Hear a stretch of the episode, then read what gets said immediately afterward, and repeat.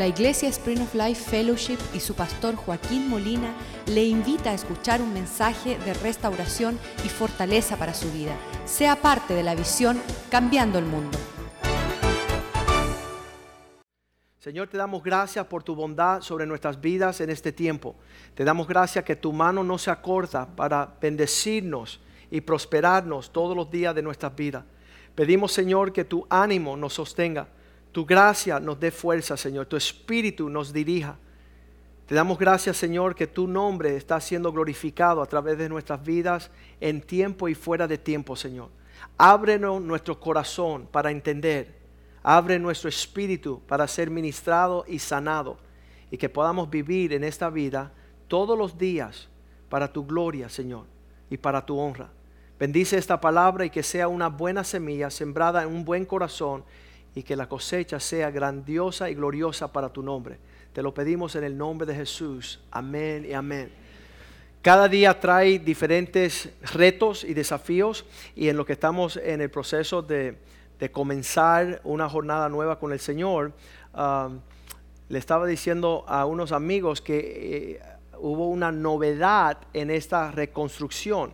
Ah, todos los jóvenes y los hombres por ahí se pasan horas y horas en el gimnasio porque quieren tener un six pack, que significa que aquí se hace como seis marquitas, ¿no? Pero en, este, en esta transición, en esta tribulación, ah, conocimos algo que se llama ten pack. Y el ten pack son 10 uh, canzoncillos, ropa interior en Walmart que, te duran 10 días. Y estamos a 7 días de nuestro incendio, quiere decir que me quedan 3 ropas interiores restantes, ¿no? Ese se llama el 10 pack. Y, nos gozamos viendo uh, que es mejor tener un 10 pack que un 6 pack en este tiempo, ¿verdad? Pero el, el, jueves de esta semana me levanté con, esa, con esas preguntas, esas incógnitas que tiene el hombre cuando empieza a pasar dificultades. Y yo les conté a ustedes que hace 20 años, yo conocí a Cristo a los 16, hace 31 años, pero ah, hace 20 años estoy viviendo una gloria, estoy viviendo el sueño que Dios me prometió cuando era un joven. Y me acuerdo en esos días de ser joven que no tenía nada, solamente las promesas del Señor y la esperanza que se iban a cumplir.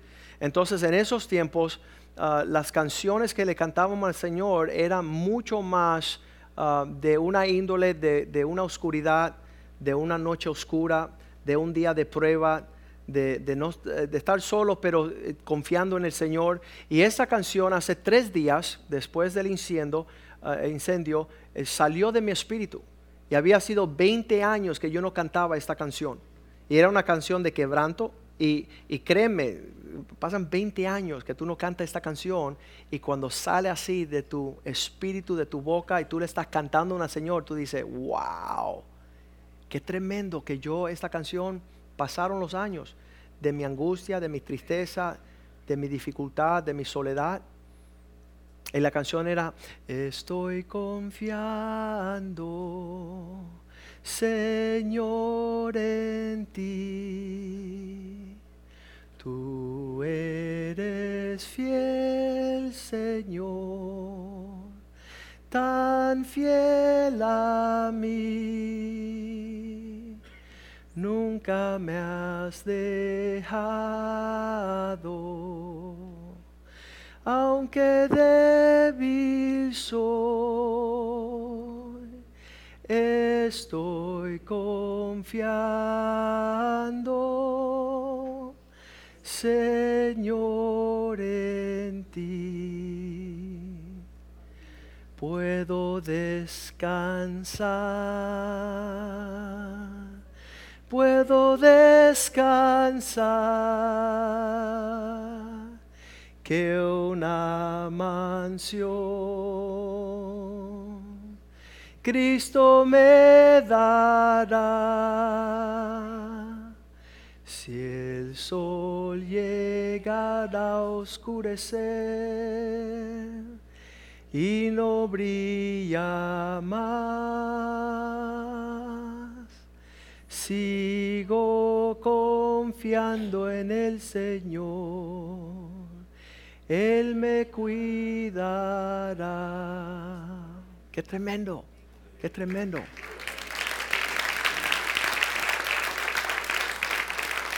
Eso en la noche oscura, en el día de prueba, en la dificultad, Cristo forma un refugio.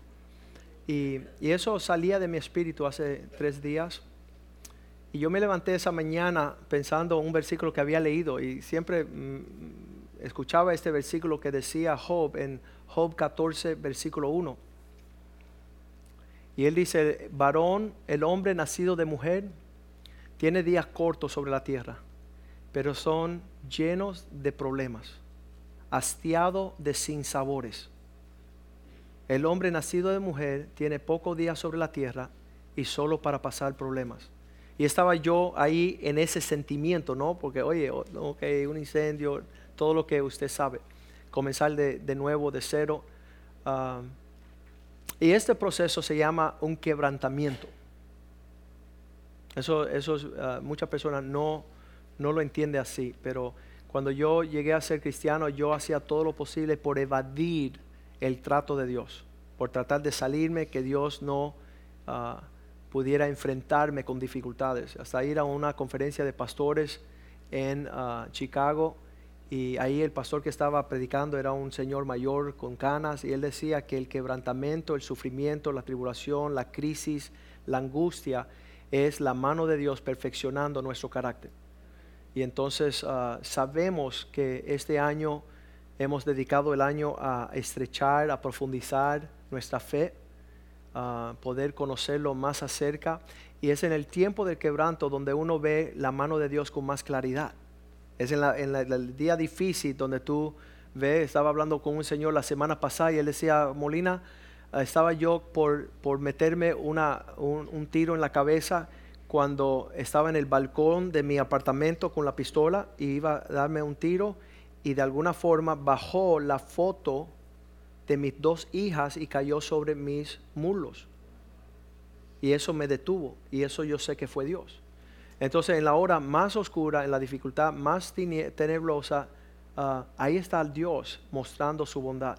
Y en esos días, ah, comenzando el domingo pasado, empezamos a ver la bondad del Señor. Ahí salieron hermanitos después del primer servicio de la, iglesia el domingo pasado y salieron y cruzaron la ciudad y trajeron estos trajes y dijeron, pastor, eso es para ti. Y, y, vemos la sonrisa del Señor en el medio de dificultad, la mano de Dios. Y cuando yo estaba pensando en ese versículo de Job, Señor rápidamente me dijo, Joaquín, no juegues en ese sentimiento. Eso no es saludable. El Salmo 34, 19 es la realidad de lo que nosotros vivimos y predicamos por los últimos 20 años, que dice que muchas son las aflicciones del justo, muchas son los contratiempos que vamos a experimentar, pero de todas ellas Dios los librará. Y eso es lo que Dios me dice. En el medio de ese valle de dificultad, en la tribulación, no mires tanto lo que no tienes como la mano de Dios que está librándote de lo que sí tienes. Y Dios libró nuestras vidas Ah, porque siempre estamos en nuestra casa durante ese tiempo y, realmente Dios permitió no estar en casa durante el incendio.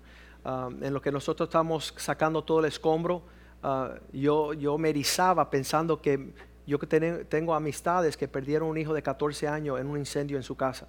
Y cuando los bomberos fueron a rescatarlo, después que ya se había incinerado toda la casa, él era cristiano, estaba sentado en la posición de orar él se fue de esta vida orándole a Dios. Y sus padres en esa pérdida horrenda.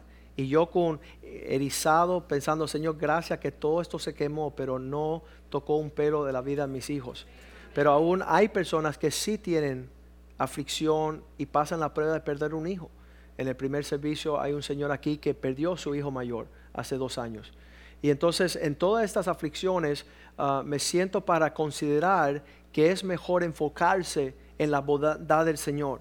Estaba diciendo que mis hijos habían nacido a una casa cristiana. Ellos no entendían la intensidad de su papá. Ellos no entendían el por qué su papá dejó su carrera de abogado, dejó este mundo, dejó las ganancias de este mundo por meterse en Cristo. Pasaron 20 años y ellos no saben el por qué. Ellos piensan que tiene un papá loco. Pero ahora que ellos pudieron ver que lo perdimos todos, ellos ven que solamente hay un refugio y es Cristo. Y es el pueblo de Dios, porque de verdad que lo que se la forma que se han comportado las personas de la iglesia y las familias aquí con el sacrificio nos deja a nosotros de verdad estar bien afectados. El lunes pasado se reunieron todos los hombres, aquí se reúnen todos los lunes hombres verdaderos. Y se reunieron el, lunes pasado y en lo que yo terminé la reunión del lunes de 8 a 9, como a las 9 y media llegó el pastor José Palma a mi oficina y me dio un sobre y todos los hombres habían recaudado 14 mil dólares para que mi familia no le faltara nada. Una cosa asombrosa. Una cosa que yo digo, pero ¿cómo ustedes un lunes de noche donde nadie tiene dinero le saca a las personas 14 mil dólares? ¿Usted tenía una arma? Porque eso parece como un robo a mano armada. Pero no, ¿sabe lo que fue? Fue el amor y el aprecio de los hombres que son campeones. Están parados en la brecha defendiendo la casa de Dios y a los siervos de Dios y a nuestra familia. Y nuestros hijos Um, no han visto eso a lo largo de 20 años en el sentido que no ha habido ni un catarro, ni un contratiempo, ni una adversidad. En la escuela cuando le pedían, ven acá, es duro, es difícil ser hijo de pastor, dice, sí, es horrible, mi papá ama mi mamá a muerte. Sufrimos eso todo el tiempo. Y que en casa no se levanta la voz y no hay ofensa y no hay insultos y no hay vulgaridades. Eso para nosotros nos duele mucho. Y padecemos esas cosas. Y que nunca nos falta nada. Es increíble. Es horrible.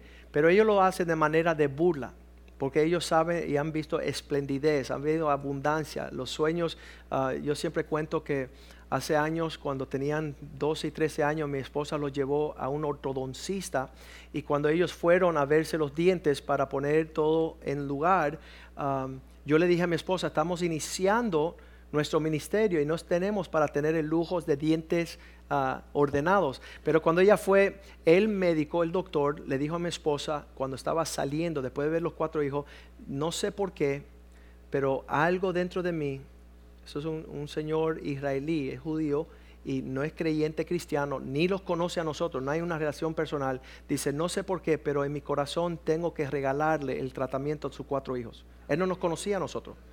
Entonces yo decía, bueno, se está metiendo con mi esposa, ¿no? Pero le pusieron los braces a nuestros dos hijos mayores y dos años después fui a México y todavía tenía esa incógnita en, nuestra, en nuestro corazón. Eso fue dos años después, cuando tenían como 14, 15 años.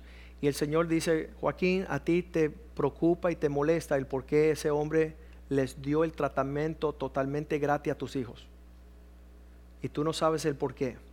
Pero hace cinco años, cuando tú llegaste aquí a México y cuando estaba de regreso en México, ah, el Señor dice, a ti se te olvidó que tú de tu propio dinero sacaste para arreglarle los dientes a una niña de 10 añitos.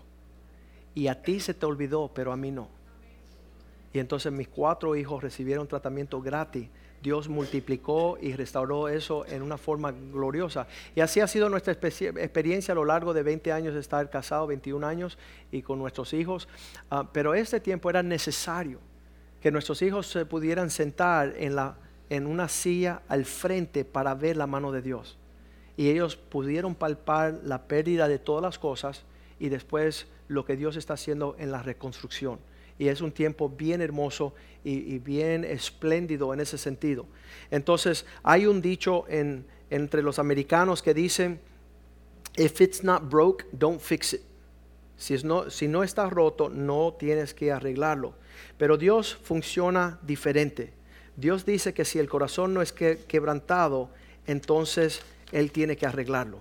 El corazón quebrantado es aquel que se rinde delante de Dios es el, el poder decir, Señor, toda mi vida está en tus manos. Nada de lo que tengo es mío. Nada de lo que sucede. Y ustedes saben, a lo largo de los últimos 12 años que ah, decidimos dejar la carrera e irnos tiempo completo en el Señor, nunca no ha faltado pan sobre la mesa ni provisión abundante sobre nuestra familia. Tú entras a mi casa y para todos los lados que estás viendo, todo lo que tenemos, Dios los ha dado de una forma o de otra milagrosamente. Y, estamos viendo el proceso ahorita, de nuevo. Ah, una de las hermanas que lleva muchos años aquí con nosotros dice, pastor, es que su testimonio de cuando usted perdió el anillo eh, ya tiene más de 30 años de vencimiento. Entonces Dios tuvo que renovarte en la pérdida tuya para que puedas tener un testimonio fresco. Otro hermanito vino donde mí el domingo pasado después que le anunciamos a la iglesia lo que había sucedido y dice, pastor, nos encanta verte sufrir. Y esperamos que cuando tenga tu próxima casa también se queme para poder ver, tener la oportunidad de ver el carácter de Cristo en ti. Pero sabes que quizás para nosotros es tan real y para otras personas tan locos. La persona dice que tú hayas llegado a tu casa sin decir una mala palabra, una ofensa, que tú hayas llegado con una paz tremenda, con un gozo. ¿Sabes quién me recibió? Un hombre que su esposa se había muerto hace unos años atrás de, cáncer de los senos. El otro es mi mejor amigo que me recibió, que su hijo murió hace dos años de un suicidio. Y cuando ellos me están dando el pésamo, ah, sentimos tu, pérdida, a darme el pésame. Yo los miraba ayer como diciendo, yo no he perdido nada comparado a lo que han perdido ustedes. Lo mío es, eh, se pueden reemplazar. Pero Dios nos lleva allí, en Salmo 51, 17, Dios nos lleva allí a ese lugar donde él dice que lo que es un sacrificio verdadero para Él, los sacrificios de Dios son un espíritu quebrantado, una, un, un sentir continuo delante de Él, de tener un corazón contrito y miado, eso Dios no lo desprecia.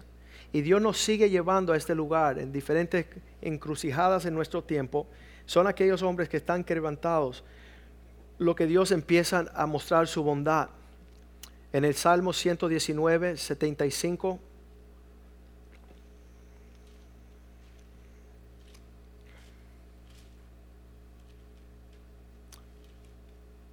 Vamos al 64, creo.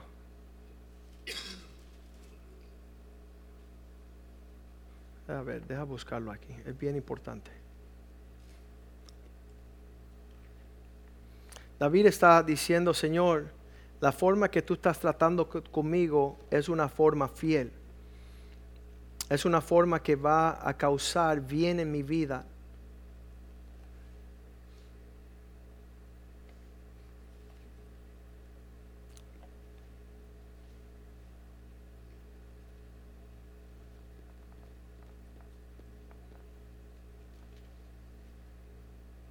Aquí viene.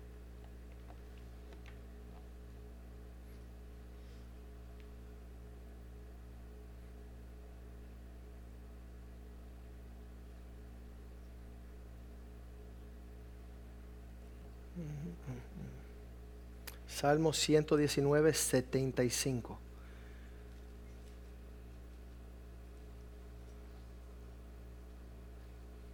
Así, la segunda parte de ese versículo dice, y que conforme a tu fidelidad me afligiste, que Dios es fiel en permitir la angustia y la aflicción venir sobre nuestras vidas. Dios es fiel en afligirnos. Versículo 76. De esta manera, tu misericordia me está consolando, conforme a lo que has dicho a tu siervo. Que la aflicción nos permite ver el abrazo de Dios. La aflicción nos permite ver la sonrisa de Dios sobre nuestras vidas. Estamos viendo um, la dificultad de nuestra hermana uh, Mita Prieto, que tuvo un derrame cerebral um, y está paralizada en muchos de sus um, el poder comer, el hablar, ah, el ah, caminar, y que durante este tiempo, en un instante, necesita ser arropada y, uh, como le dicen, que todos los hermanos están rodeándola y cuidándola de manera especial. Algo que a menos que viene la aflicción no podríamos ver. El hijo pródigo en el Lucas 15, 17 se da cuenta que haberse apartado el tiempo de su padre trajo aflicción, pero esta aflicción permitió esta escena donde él regresa a la casa, Lucas 15, 17. Dice, y volviendo en sí, en el medio de su aflicción, él dijo, ¿cuántos jornaleros en la casa de mi padre tienen abundancia de pan y yo aquí perezco de hambre? Versículo 18. Danos cuenta en la aflicción que es necesario levantarse, iré a mi padre y le diré, Padre, he pecado contra el cielo y contra ti. Versículo 19 ya no soy digno de ser llamado tu hijo, haz como uno de tus jornaleros. Versículo 20. Y levantándose, levantándose vino a su padre y cuando aún estaba lejos, lo vio su padre y fue movido a misericordia y corrió y se echó sobre su cuello y le besó. 21. Él dijo, Padre, he pecado contra ti el cielo y ya no soy digno de ser llamado hijo. 22. Pero el padre dijo a sus siervos, sacad el mejor vestido y vestirle y ponerle un anillo en su mano, un calzado en sus pies. Esos hermanos que nos vieron la semana pasada haber perdido todo, salieron corriendo a comprar ropas y regresaron para el segundo servicio y dijeron, pastor, a ti no te va a faltar nada. Nosotros vamos a cuidar y Dios nos ha puesto vestirlos con las mejores ropas. De hecho, tengo ese traje puesto hoy. Y en el medio de esta angustia y tribulación estamos viendo cómo Dios hermosea nuestras vidas poco a poco cómo Dios va cambiando. Lucas 18, 9 dice que entraron dos hombres al templo, uno era satisfecho, no le faltaba nada, no tenía quebranto, y ellos confiaban en sí mismos como justos y menospreciaban los otros, y también dijo estas palabras. Versículo 10. Dos hombres subieron al templo a orar, uno era fariseo, otro publicano. 11 el fariseo puesto en pie oraba consigo mismo de manera esta, Dios te doy gracias porque no soy como los otros hombres, ladrones, injustos, adúlteros, ni aun como este publicano. Versículo 12. Ayuno dos veces al día, estoy a cuentas con mis diezmos y todo lo que gano. Versículo 13. Mas el publicano, estando lejos, no quería ni aun alzar los ojos al cielo, sino que se golpeaba el pecho diciendo, Dios, sé propicio a mí que soy pecador. 14. Versículo 14. Os digo que éste descendió a su casa bien delante de Dios, justificado en justicia, que el otro, porque cualquiera que se enaltece será humillado, y el que se humilla será enaltecido. Entonces dijeron, ah, los bomberos habían preguntado, vamos a ponerles la cruz roja para que le ayude como Ah, necesitados y muchos dijeron, no, nosotros vamos a cuidar de nuestro pastor. Y yo dije, no, vamos a ir con la Cruz Roja para que mis hijos vean lo que padecen aquellos que tienen necesidad, que ellos tengan la experiencia y que no estén por encima del quebranto y de la prueba. Entonces vemos que en estos tiempos de prueba nos enseña que dependemos del Señor. Juan 15, 4 que no vamos a tener nada fuera de nuestra conexión con el Señor. Cuando Él dijo estas palabras en Juan 15, 4, permaneced en mí y yo en vosotros. Como el pámpano no puede llevar fruto por sí mismo si no permanece en la vid, así tampoco vosotros si no permanecéis en mí. Versículo 5. Yo soy la vid, vosotros los pámpanos. El que permanece en mí y yo en él, éste lleva mucho fruto, porque separados de mí nada podemos hacer. ¿Qué sucede en tiempo de pruebas? En tiempo de angustias, empezamos a preguntar al Señor, ¿dónde estás? ¿Estoy bien? ¿Estoy en base? ¿Para qué me diste un relámpago que incendió mi casa? ¿Por qué está sucediendo esta prueba? Así le sucedió el día que que Pablo se cae de su, ah, de, su, transporte, su caballo, sea caballo o mula. Hechos 9:4 dice que cuando él cayó al piso, en esa caída, en ese tiempo de quebranto, él empieza a indagar. Quizás él no hubiese hecho esas preguntas, pero mira lo que él dice. Y cayendo en tierra, oyó una voz que le decía, Saulo, Saulo, ¿por qué me persigues? En su tiempo de caída, está escuchando la voz de Dios. Versículo 5. Él le responde, él le responde, él dijo, ¿quién eres, Señor? Y él le dijo, mira, mira esa palabra bien tremenda. ¿Quién eres, Señor? Otra palabra, Señor, muéstrame por dónde estás tú para yo ir bien. ¿Dónde estás tú para yo alinearme?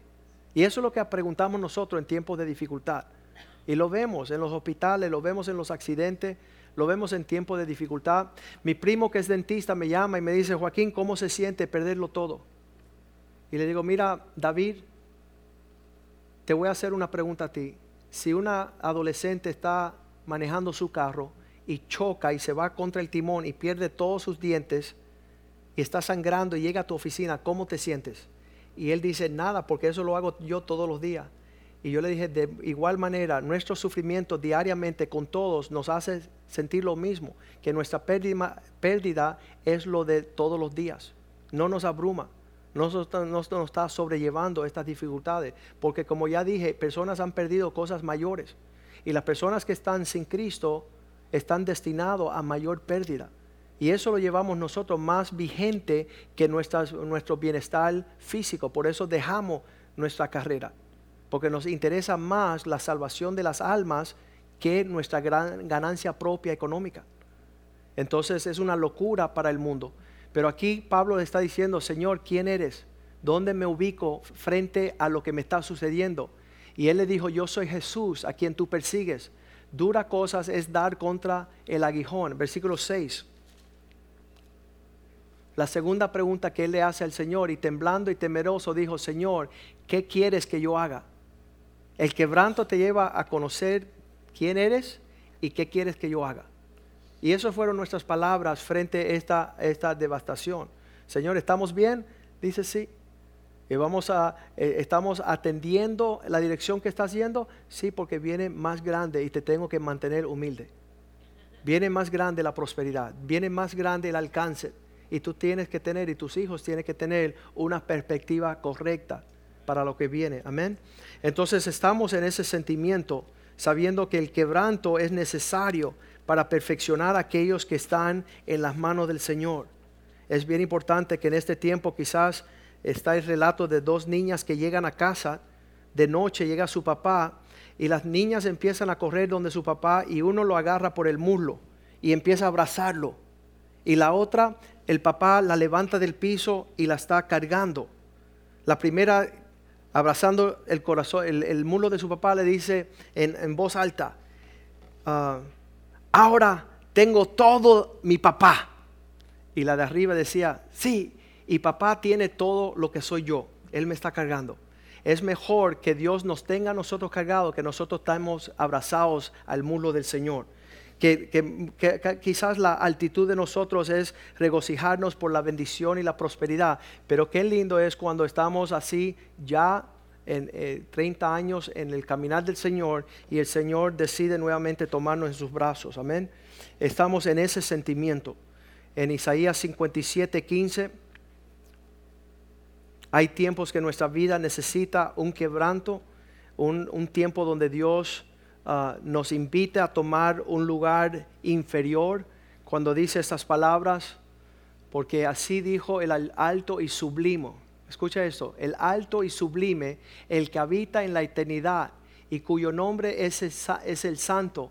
Yo habito en la altura y en la santidad y con el quebrantado y, el humilde, y humilde de espíritu, para que para hacer vivir el espíritu de los humildes y para vivificar el corazón de los quebrantados. Estamos diciendo que este es el año de poder crecer y profundizar en la fe. Cuán lindo es que Dios permite en el medio de esta encrucijada y jornada llevarnos a cero para poder ver su poderosa mano y confiar en Él de nuevo. Poder ah, ser, como dije la semana pasada, la, la manifestación de el Dios que yo sirvo, como personas dicen, bueno, ahora se fastidió este, y van a ver la gloria de Dios sobre mi vida. Van a ver la bondad de Dios que nosotros predicamos. Muchos dicen, el pastor predica así porque nunca ha tenido problemas, pero ahora me van a ver si, con problemas predicar igual o más intensamente. Salmo 34, versículo 6 dice, he aquí que yo busqué del Señor y Él me escuchó. Este pobre clamó y oyó Jehová y los libró de todas sus angustias. ¿Por qué? Versículo 18. Porque Dios se acerca a aquel que tiene el corazón quebrantado. Cercano está Jehová a los quebrantados de corazón y Él rescata a los contritos de espíritu. Proverbios 24, 16 dice que el justo siete veces caerá. Significa la perfección número, el número siete es número de perfección Proverbios 24, 16. 24, 16.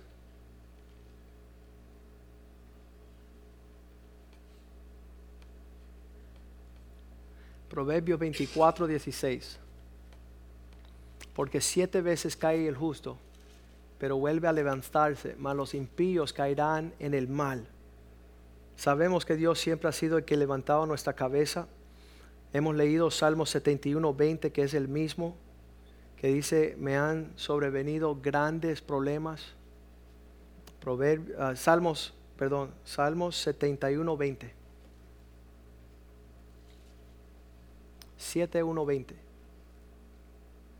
Tú que me has hecho ver muchas angustias y males, volverás a darme vida y de nuevo me levantaré de los abismos de la tierra. Todos estos son los testimonios del cual decía Pablo que después, conociendo los quebrantos, las aflicciones, escribió en Romanos 5.3, que en el medio de las tribulaciones, nosotros los cristianos tenemos la actitud de gloriarnos. Y no solo esto, sino que también nos gloriamos en las tribulaciones. ¿Por qué? Porque en los tiempos de la aflicción, el tiempo de la tribulación, Dios está haciendo algo bien hermoso. Dios está haciendo algo sobrenatural y eso nos produce paciencia. Nos produce Santiago 1, capítulo 1, versículo 2. Tenerlo por sumo gozo. Tener por sumo gozo cuando halléis en diversas pruebas. Versículo 3. Sabiendo que la prueba de vuestra fe, fe produce un carácter semejante al de Cristo, de paciencia. Entonces él también decía en 2 Corintios 12, 9 Pablo decía en estos tiempos de mi debilidad, en tiempos de flaquezas, porque eso es 12.9. Ajá. Y me ha dicho, bástate mi gracia porque mi poder se perfecciona. La mano de Dios se ve más claramente en la debilidad, en la prueba, en la angustia, en la aflicción, en la enfermedad. Por tanto, de buena gana me gloriaré más bien en mis debilidades, en tiempos de dificultad, para que repose sobre mí el poder de Cristo y se está viendo Cristo sobre nuestra casa, se está viendo Cristo sobre nuestro, eh, nuestro eh, ministerio. Ah, me han llamado pastores por todo el mundo observando que lo nuestro no es de tempestad, de temporada, no es porque nos va bien las cosas, no es porque las cosas, sino en las buenas y en las malas tenemos el cántico del Señor en nuestro corazón. Vamos a ponernos de pie esta mañana y esto todo sirve para que nosotros podamos decir, Señor, tu fidelidad sobre nuestras vidas es increíble. En verdad, en tiempo en tiempo donde salimos por toda la ciudad y todas las naciones como siendo golpeados, ¿verdad? Siendo golpeados fuertemente, está en nuestro corazón el ver la bondad del Señor sobre nuestras vidas.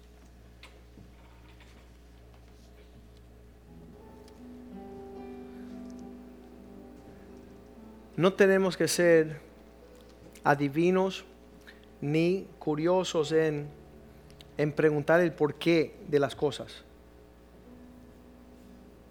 Dios sabe la forma que Él escoge de tratar con nuestras vidas.